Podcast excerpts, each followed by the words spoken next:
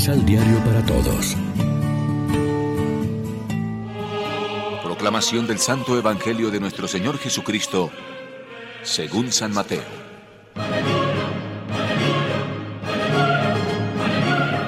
Se le acercaron unos fariseos con ánimo de probarlo y le preguntaron, ¿Está permitido al hombre despedir a su esposa por cualquier motivo?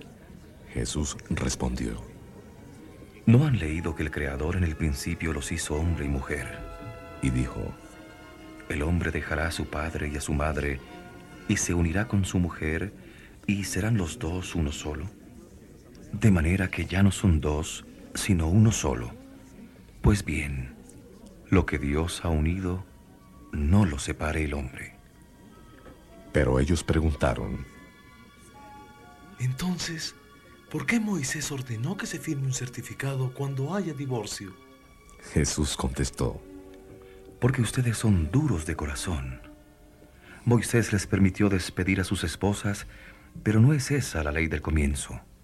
Por tanto, yo les digo que el que despide a su mujer, fuera del caso de infidelidad, y se casa con otra, comete adulterio. Los discípulos dijeron, Si esa es la condición del hombre con la mujer, más vale no casarse. Él les contestó, No todos comprenden lo que acaban de decir, sino solamente los que reciben este don. Hay hombres que nacen incapacitados para casarse. Hay otros que fueron mutilados por los hombres. Hay otros que por amor al reino de los cielos han descartado la posibilidad de casarse. Entienda el que pueda.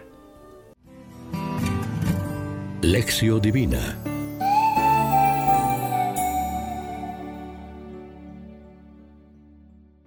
Amigos, ¿qué tal? Hoy es miércoles 23 de agosto y a esta hora, como siempre, nos alimentamos con el pan de la palabra que nos ofrece la liturgia.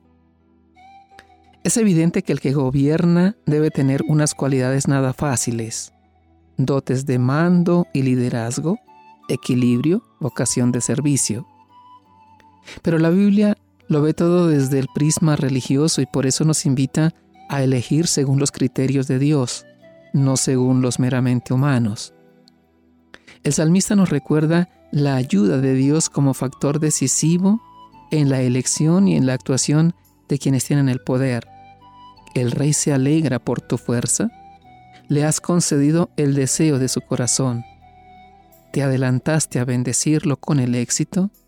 Le concedes bendiciones incesantes. Los caminos de Dios son sorprendentes. No siguen nuestra lógica. Él sigue llamando a su viña a jóvenes y mayores, a fuertes y a débiles, a hombres y mujeres, a religiosos y laicos. Tendremos envidia de que Dios llame a otros distintos o que premie de la misma manera a quienes no tienen tantos méritos como creemos tener nosotros.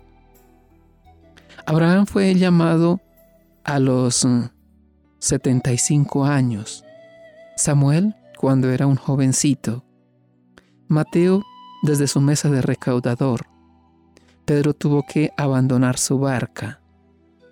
Algunos de nosotros hemos sido llamados desde muy niños porque las condiciones de una familia cristiana lo hicieron posible. Otros han escuchado la voz de Dios más tarde. El ladrón bueno ha sido considerado como el prototipo de quienes han recibido el premio del cielo habiendo sido llamados en la hora undécima. Si nos sentimos demasiado de primera hora, mirando por encima del hombro a quienes se han incorporado al trabajo a horas más tardías, estamos adoptando la actitud de los fariseos que se creían superiores a los demás. Reflexionemos. A la luz de la palabra de hoy conviene pues preguntarnos, ¿nos consideramos buenos obreros en la viña del Señor? Oremos juntos. Oh Dios, cuya generosidad y ternura son infinitas, que das a cada uno según lo pactado. Haz que también nosotros demos testimonio de tu gratuidad, teniendo en gran estima a nuestros semejantes, sin distinción de raza, o condición social. Amén. María, Reina de los Apóstoles, ruega por nosotros.